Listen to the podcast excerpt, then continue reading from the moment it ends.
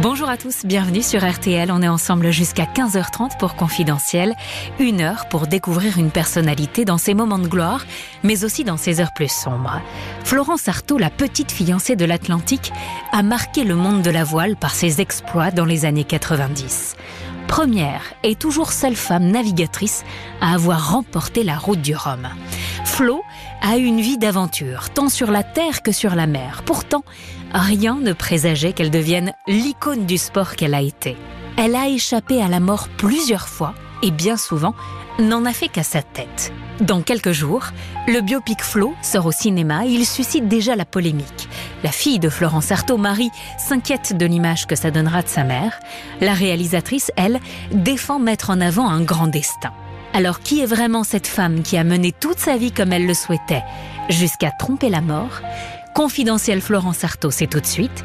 Et juste après, je serai avec mes invités. Yann Kefelec, auteur et co-scénariste du biopic, Philippe Poupon, grand navigateur et ami de Flo, et Louis Baudin, routeur de Florence Artaud sur la route du Rhum victorieux. RTL. Confidentiel, Florence Artaud. On est le 9 mars 2015, dans le nord de l'Argentine. Une équipe française de télévision tourne une émission d'aventure les candidats sont livrés à eux-mêmes en pleine cambrousse au bout du monde. Ils sont tous sportifs de haut niveau, comme le boxeur Alexis Vastine, la nageuse Camille Muffat ou encore la navigatrice Florence Artaud. C'est le deuxième jour de tournage, il est 17h. Ces trois candidats embarquent dans un hélicoptère pour démarrer la seconde épreuve du jeu. Un autre hélicoptère les suit avec une équipe de tournage à bord. Seulement quelques instants après le décollage, les deux appareils se percutent violemment à une centaine de mètres du sol et s'écrasent. François Hollande exprime donc sa stupeur et son émotion. L'Elysée n'a pas tardé à réagir à l'information de la nuit, le crash de deux hélicoptères en Argentine qui a coûté la vie à huit Français. Et parmi ces Français, le boxeur Alexis Vastine, la nageuse Camille Muffat et la navigatrice Florence Artaud, annonce faite par les autorités locales. Le drame fait dix morts il n'y a aucun survivant. Florence Artaud s'éteint à l'âge de 57 ans. Le journal Paris Match écrit Elle avait trompé la mort si souvent qu'on la pensait immortelle. Cette fin en est presque une ironie du destin. La mort, cette miraculée de l'existence, elle y aura échappé en effet à plusieurs reprises. En mer, certes, mais pas seulement. Florence Artaud est une aventurière par nature, une femme dans un monde d'hommes.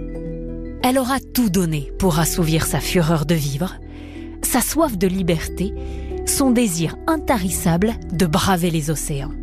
Après avoir survécu à dos à un accident de voiture, à plusieurs transatlantiques périlleuses, ou même à une chute mortelle au large de la Corse, la voilà qui trouve finalement la mort dans un coin de ciel argentin. L'éternelle fiancée de l'Atlantique, comme on l'appelle, participait à ce jeu pour financer une nouvelle course au large, exclusivement féminine, l'Odyssée des femmes. Le sort en aura finalement décidé autrement. Il n'y a pas besoin de courage pour réaliser ses rêves. C'est ce qu'elle écrit dans son autobiographie, Vent de liberté. Quoi qu'elle en dise, l'itinéraire de cette trompe-la-mort est indéniablement une leçon de courage. Retour sur le parcours hors norme de Florence Artaud, celui d'une femme qui aura donné sa vie pour repartir en mer. C'est un fameux trois-mâts fin comme un oiseau. 18 nœuds, 400 tonneaux, je suis fier d'y être matelot. Florence Artaud voit le jour en 1957, non pas au bord de la mer, mais bien plus loin, dans le très chic 16e arrondissement de Paris. La famille Artaud est certes bourgeoise, mais elle n'en est pas moins fan d'aventure. C'est même le cœur de métier de son père, Jacques, le patron des éditions Artaud. La maison d'édition des grands récits de montagne ou de navigation. Enfant, la petite Florence voit défiler à la table familiale les plus grands marins de l'époque. Un verre de vin à la main, il raconte des histoires de bateaux, de paysages lointains et leur ivresse des océans. Cet appel du large devient contagieux. Bientôt, il ne quittera plus Flo. Elle a 7 ans quand Eric Tabarly vient dîner un soir chez ses parents. Il vient de remporter la légendaire Transat anglaise. Florence n'oubliera jamais ce regard bleu, ce charisme mystérieux. Tabarly sera toujours son idole, un modèle à suivre et pourquoi pas à dépasser. Avec ses deux frères, Jean-Marie, l'aîné, et Hubert, le Benjamin, la petite Florence passe tous ses étés sur la côte d'Azur. Les Artaud ont une grande maison au bord d'une crique, leurs bateaux y sont amarrés, leurs journées sont consacrées à la voile. Jean-Marie a bricolé un petit voilier, le Zoubida. Florence va y faire ses premières classes. La fratrie Artaud vit une enfance privilégiée, mais de casse-cou tout de même.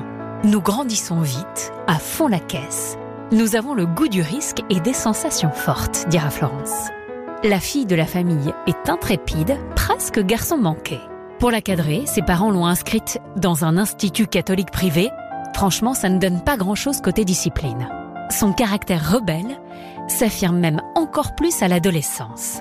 Elle veut devenir indépendante rapidement. Toutes les occasions sont bonnes pour fuir la maison familiale. Elle a à peine 17 ans. Des amis lui proposent une virée en forêt de Fontainebleau, pour ne pas dire un pique-nique bien arrosé. À cet âge-là, aucun d'entre eux n'a le permis, mais ça ne les empêche pas d'avoir emprunté en douce une voiture aux parents.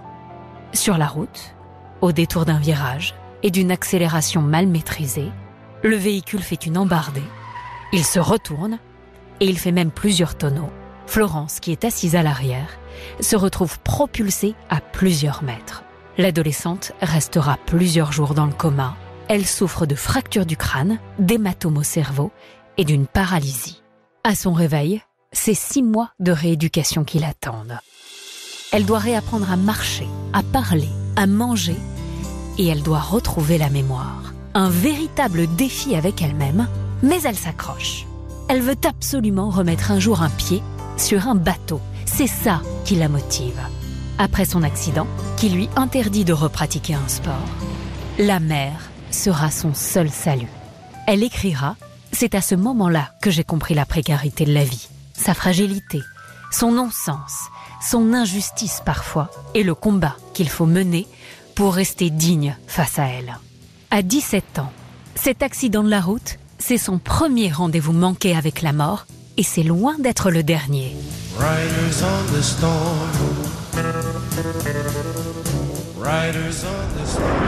Deux ans ont passé depuis cet accident quasi fatal. Florence Artaud a eu son bac et elle a démarré des études de médecine. Son père a beaucoup insisté. À ce moment-là, Flo, la jeune femme, n'a pourtant qu'une chose en tête, traverser l'Atlantique à la voile. L'appel des flots. Elle écrit En voyant s'éloigner ces marins solitaires qui disparaissent au loin, je rêve un jour de découvrir moi aussi ce qu'il y a derrière l'horizon. On est en juin 76 son père l'emmène assister au départ de la mythique Transat anglaise à Plymouth, dans le sud de l'Angleterre. Les marins mettent le cap sur Newport, sur la côte est des États-Unis. La traversée dure entre 3 et 4 semaines. Sur un coup de tête, Florence décide de prendre un vol sec pour assister à l'arrivée. En fait, elle espère pouvoir faire le retour à bord d'un des bateaux de la compétition. Quelques jours plus tard, la voilà donc sur le port de Newport, son regard pointé à l'est, à l'affût d'une voile accueillante. C'est Eric Tabarly qui arrive le premier. Il n'avait plus donné de nouvelles depuis le départ, 24 jours plus tôt. Le Français a multiplié les avaries, il a même dû faire demi-tour à un moment donné. Et voilà que son Penduic 6 franchit la ligne d'arrivée en tête. Autant dire qu'il a pris tout le monde de court. Cette victoire restera d'ailleurs comme l'une de ses plus éclatantes. Florence est toute intimidée par le maître, son idole, et son exploit. Elle n'ose pas lui demander de l'embarquer. La jolie jeune femme décide plutôt de traîner du côté du très chic Yacht Club, qui est juste à côté du port. Un jeune homme, qui vient lui aussi de terminer la course, se présente à l'entrée, à moitié dévêtu. Il est refoulé, Flo lui passe son blouson, ils entrent ensemble. Le navigateur s'appelle Jean-Claude Parisi, et il n'a pas froid aux yeux. Il lui demande cash, Mademoiselle, voulez-vous traverser l'Atlantique avec moi? Ce sera le commencement d'une idylle avec ce marin bourru, mais hors pair. C'est Parisie qui mettra le pied à l'étrier à Florence Artaud. Elle dira La terre ne me manque pas. Je viens de faire connaissance avec mon jardin secret, mon univers à moi. Cette rencontre avec le premier marin de sa vie marquera surtout le début de son histoire d'amour avec l'Atlantique. On est le 5 novembre 1978 à Saint-Malo, en Bretagne. Une trentaine de voiliers sont amarrés sous les remparts de la cité corsaire. Ils sont là pour prendre le départ d'une toute nouvelle course au large, en solitaire et sans escale, la route du Rhum. Les plus grands marins de l'époque sont au rendez-vous. Olivier de Kersauzon, Philippe Poupon ou encore Alain Collat, c'est un disciple d'Éric Tabarly qui est d'ailleurs le grand favori de l'épreuve. Jean-Claude Parisi est là, lui aussi.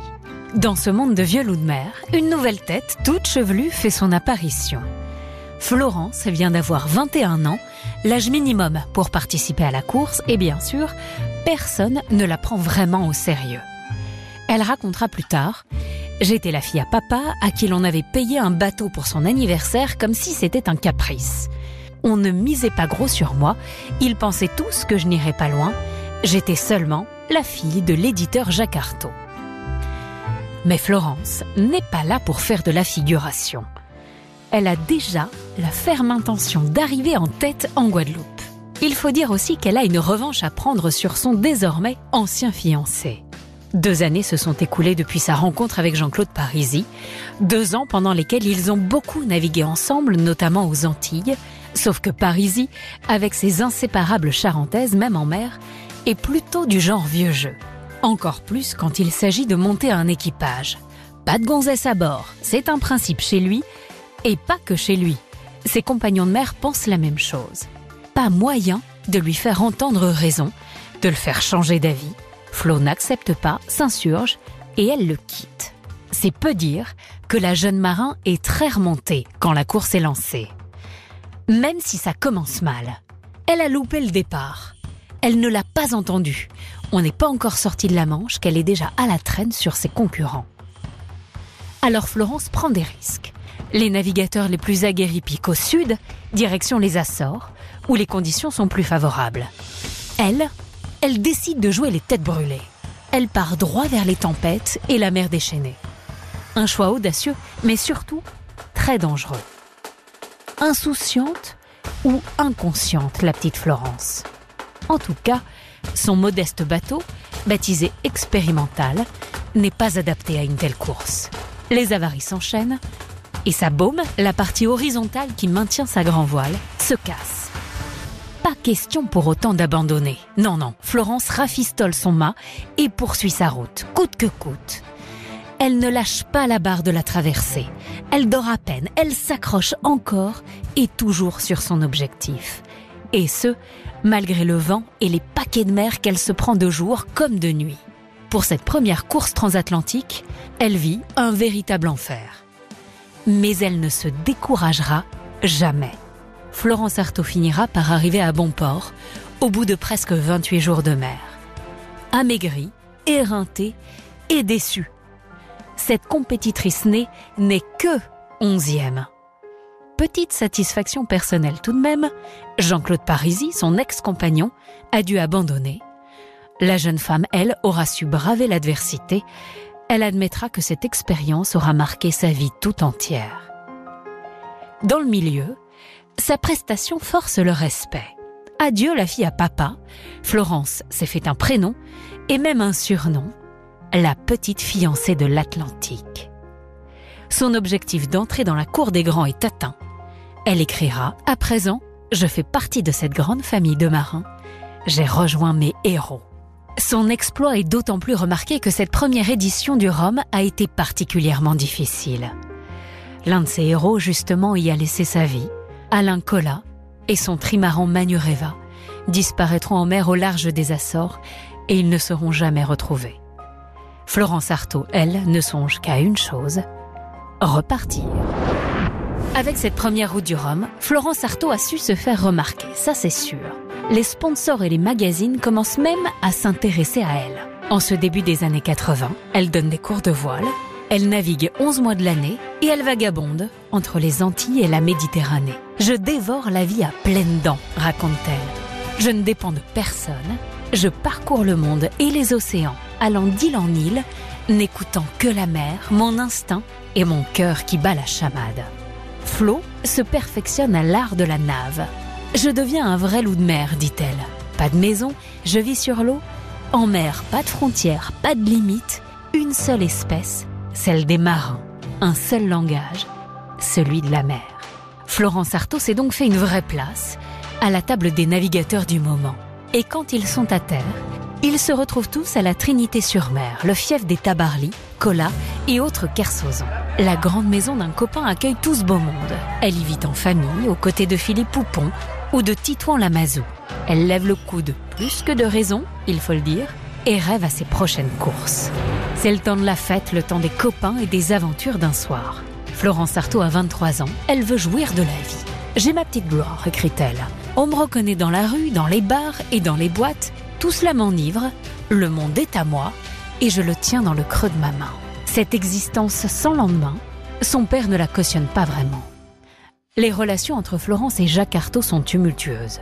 Cette vie de marin, il n'en voulait pas pour sa fille.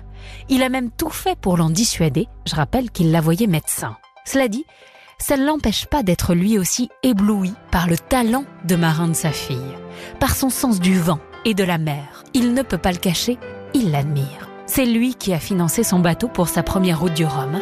Il était présent en Guadeloupe à l'arrivée, mort de trouille et fier comme jamais. Alors bon, il a laissé couler un moment, mais là, ça suffit. Un journal vient de publier un article sur Florence avec cette légende sous la photo. Florence Artaud a un fiancé dans chaque port. Jacques Artaud s'emporte, appelle sa fille et lui demande carrément de changer de nom.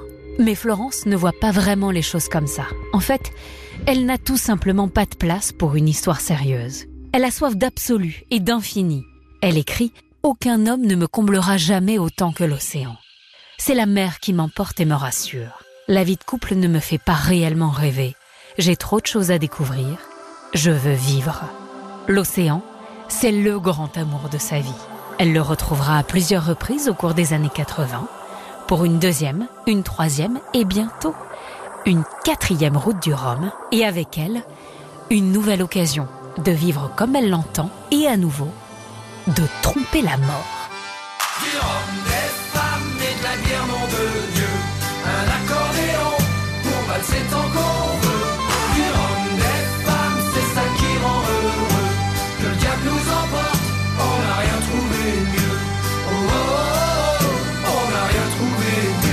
Écoutez bien ce qui va suivre. On est le 5 novembre 1990 à Saint-Malo. Florence Artaud a 33 ans, elle s'apprête à se lancer dans sa quatrième route du Rhum. Son père lui a dégoté un sponsor qui a accepté de financer son nouveau bateau, Pierre Ier. Avec ce trimaran de 17 mètres de large et de 18 mètres de long, la navigatrice vient d'exploser de 48 heures le record de la traversée de l'Atlantique en solitaire.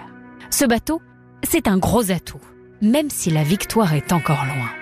Semaine avant la course, en pleine préparation physique, Florence Artaud se met à souffrir d'une hernie discale au cervical. Elle ne peut plus tourner la tête et elle porte même une minerve. Dans ces conditions, compliqué de naviguer, compliqué de manœuvrer toute seule son bateau ou même de monter au mât en cas de casse. Les médecins lui ordonnent de se reposer. En clair, de rester à quai. Mais c'est mal connaître Florence Artaud. Cette route du Rhum, c'est sa course, c'est son rêve. Pas question de louper ça. Elle cache ses douleurs dans le cou à ses proches, qui sont évidemment très inquiets de la voir partir dans un tel état. La presse, pas attendrie le moins du monde par la minerve de la navigatrice, lui met une pression d'enfer. Le matin même du départ, la une de l'équipe titre Florence Artaud ou la voile déchirée. Sa réputation lui colle à la peau, sa vie d'excès n'est plus un secret pour personne. Mais c'est ça aussi sa soif de vivre, déjouer toutes les limites sur tous les terrains, à terre comme en mer. 3, 2, 1, départ Il est 13h02 en ce jour de novembre 90. Le départ est enfin donné. Ses copains, Philippe Poupon, Titouan Lamazou ou les frères Perron, sont eux aussi sur l'eau. Et ils voient leur Florence partir comme un boulet de canon. Au quatrième jour de course, au large des Açores, la voilà qui passe en tête. Pierre Ier consolide progressivement son avance. La navigatrice est confiante, ça sent bon Florence, ça sent bon. Mais au neuvième jour de course, alors qu'elle fait face à une violente tempête, rideau. Elle écrit dans son journal de bord plus de son, plus d'images, la radio est en panne. La voilà coupée du monde, sans personne à qui parler. Florence doit continuer la course à l'aveugle. Surtout que son pilote automatique l'a aussi lâché. Elle ne peut plus quitter la barre. Et ce n'est pas fini. Le plus dur reste à venir. Seule, en plein milieu de l'Atlantique, la navigatrice commence à ressentir des douleurs violentes dans le ventre. Et puis du sang commence à couler entre ses jambes, de plus en plus abondamment. Là, elle se voit partir. J'ai peur. Peur de mourir. Je m'affaiblis, écrit-elle. Abandonner ou déclencher ma balise de détresse ne servirait à rien. C'est d'un médecin que j'ai besoin et de sang. Florence Artaud vient de faire une fausse couche. L'hémorragie dure trois jours. Trois jours de calvaire. Flo est exténuée, mais elle tient le coup. Elle n'a plus d'infos météo, plus d'infos sur sa position GPS ou sur l'état de la course. Son grand ami Philippe Poupon, qu'elle traînait dans son sillage, l'a peut-être rattrapée. Est-ce qu'elle doit tout arrêter? Elle y pense, mais elle décide de braver la mort et de poursuivre sa route en se fiant à son instinct et à son sens de la mer.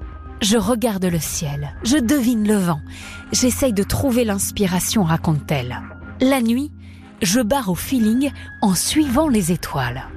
Bon, rendez-vous compte, Florence Artaud a le coup en vrac. Elle n'a plus aucun contact avec la Terre et elle a perdu énormément de sang, autant dire qu'elle poursuit sa traversée de l'Atlantique dans un état second. Elle écrit Un matin, à l'aube, à la sortie d'un grain, le ciel se déchire et j'aperçois la Désirade, la petite île avant la Guadeloupe. Je cherche du regard d'autres voiles devant moi. Derrière, à droite, à gauche. Personne. Pendant ce temps-là, à terre, c'est le branle-bas de combat. Ses proches sont inquiets. Leur navigatrice n'a pas donné signe de vie depuis plusieurs jours. Son bateau a disparu des écrans radars. Les secours sont partis à sa recherche et finissent enfin par repérer Pierre Ier. À bord, Florence Artaud voit la patrouille maritime qui la survole, et puis un petit avion qui vient à sa rencontre à l'approche de la Guadeloupe. Une communication par onde courte est établie. Elle se souvient. C'est Olivier de Kersozon qui me confirme ma première place et mon avance confortable. Mon cœur chavire. La navigatrice ne veut pas y croire, et pourtant c'est vrai. Une femme, Florence Artaud, est sur le point de remporter la route du Rhum. Le moment est historique. Des dizaines de bateaux, des pêcheurs, des plaisanciers viennent à sa rencontre pour l'escorter jusqu'à la ligne d'arrivée. Il y a tellement de monde à la bouée de Basse-Terre qu'il m'est impossible de la voir, dit-elle. La lumière est magnifique dans la dernière ligne droite. Tout est doré. Florence Artaud passe de l'enfer sur mer au paradis sur terre. La vie qui a failli la quitter lui fait tout d'un coup ressentir les sensations les plus fortes possibles d'un extrême à l'autre, encore et toujours. Enivrée par son courage, par sa réussite, elle aperçoit enfin ses parents, son frère, ses amis. Ils sont tous là à l'attendre, impatients de la serrer dans leurs bras. Le temps est suspendu. Bonjour, 14 jours, 10 heures, 8 minutes, 28 secondes pour entrer dans la légende des grands fonds. Florence Artaud a battu cette nuit de pas loin de 5 heures le record de la route du Rhum et de la route des hommes. 1000 milliards de mille sabords, elle n'avait vraiment rien à violon de mer. Le trimaran est à peine à quai que Jacques Artaud se précipite vers sa fille pour l'enlacer. Il m'a serré fort dans ses bras, écrit-elle. Il a pleuré. Je sentais confusément qu'une blessure se refermait en lui. Je venais de lui faire un cadeau. Ce jour-là, plus que tous les autres, j'ai senti qu'il était fier de moi. Et il y a de quoi être fier pour cet amoureux de la mer. Le nom Artaud vient de faire son entrée dans la légende de la voile. Il figure désormais à côté des plus grands, Tabarly, Cola, Poupon. Jusqu'à la fin de sa vie, l'homme sera désormais Jacques, le père de Florence Artaud. La France a sa nouvelle héroïne, la petite fiancée de l'Atlantique, vient une nouvelle fois de déjouer la mort.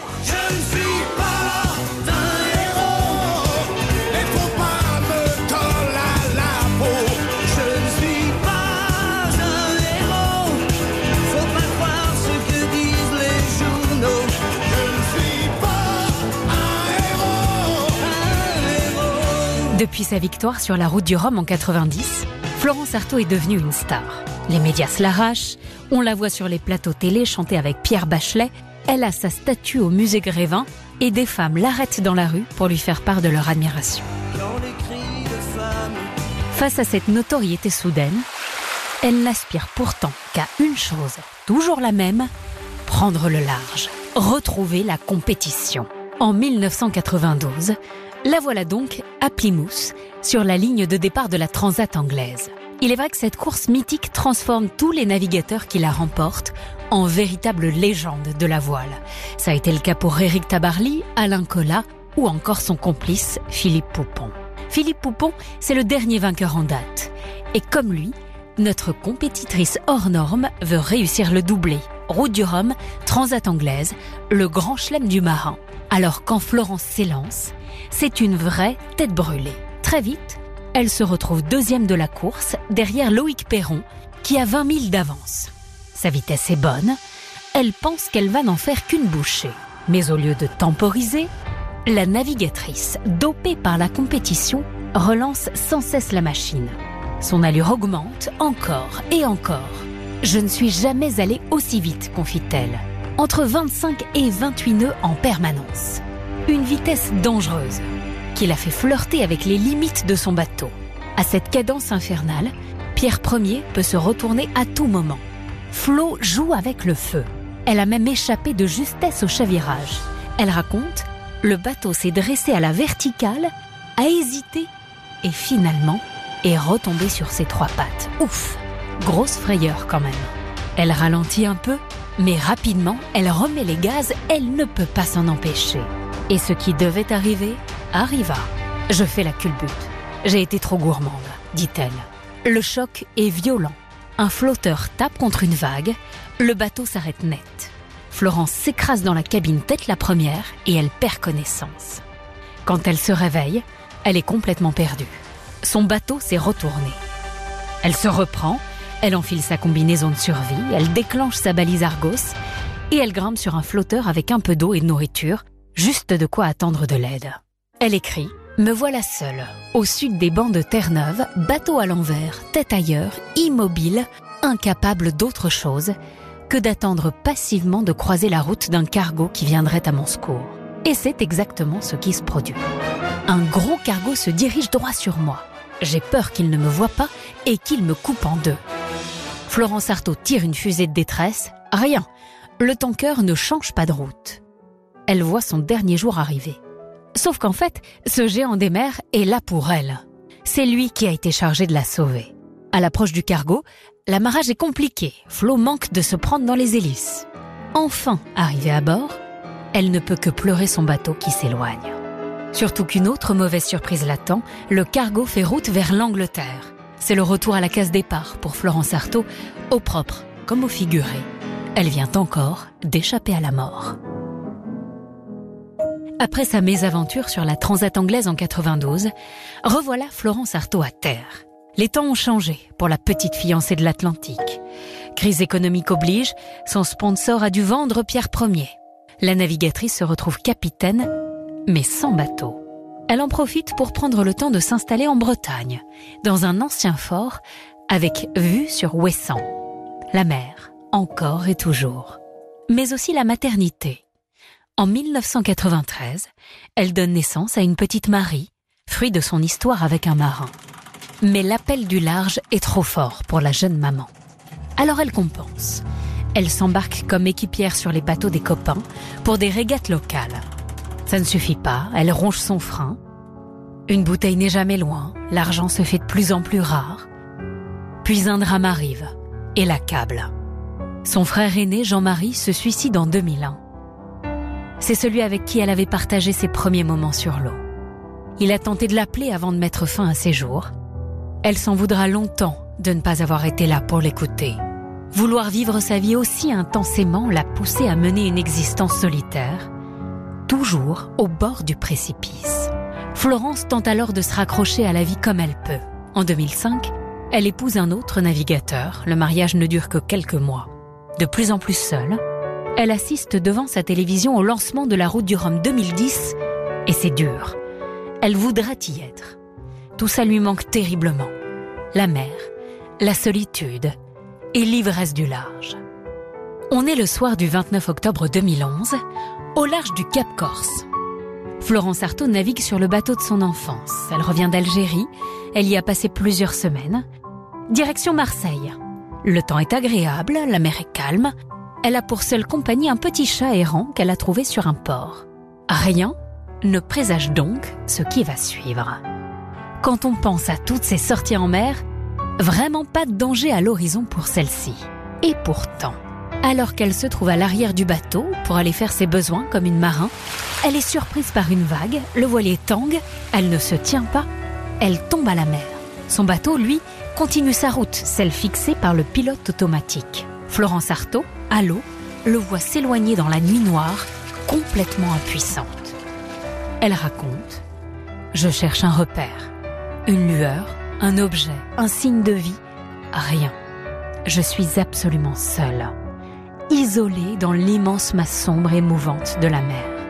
Dans quelques instants, la mer, ma raison de vivre, va devenir mon tombeau. Mais c'est mal connaître Florence Artaud.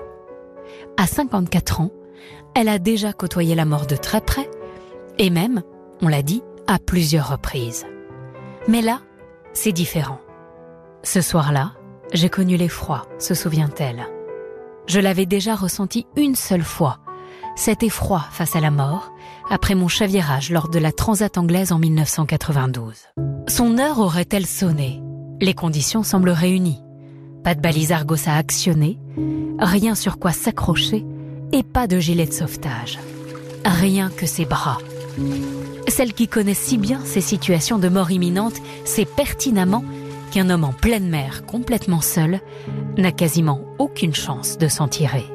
Qu'à cela ne tienne, elle se met à nager en direction de la côte corse, à une vingtaine de kilomètres plus au sud. L'atteindre relève du miracle, mais son envie de vivre la transcende. Elle veut y croire. Ses bottes remplies d'eau l'alourdissent alors elle s'en débarrasse pour mieux avancer.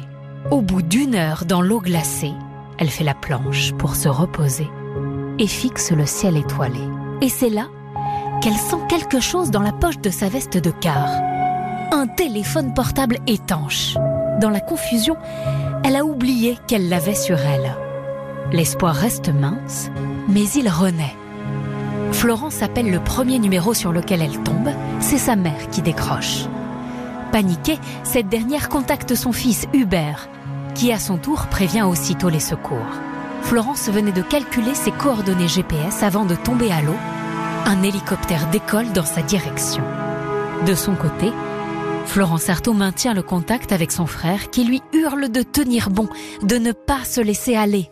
Plus de deux heures s'écoulent ainsi, sans aucun signe de secours approchant. En hypothermie, la navigatrice est à bout de force. Elle commence à accepter l'idée qu'elle va mourir. Son frère, qui n'entend plus rien au bout du fil à part le clapotis de l'eau, finit lui aussi par se résigner. Cette fois, c'est foutu. C'est à ce moment précis, ce moment où elle décide de se laisser couler, qu'un léger bruit de pales d'hélicoptère se fait entendre.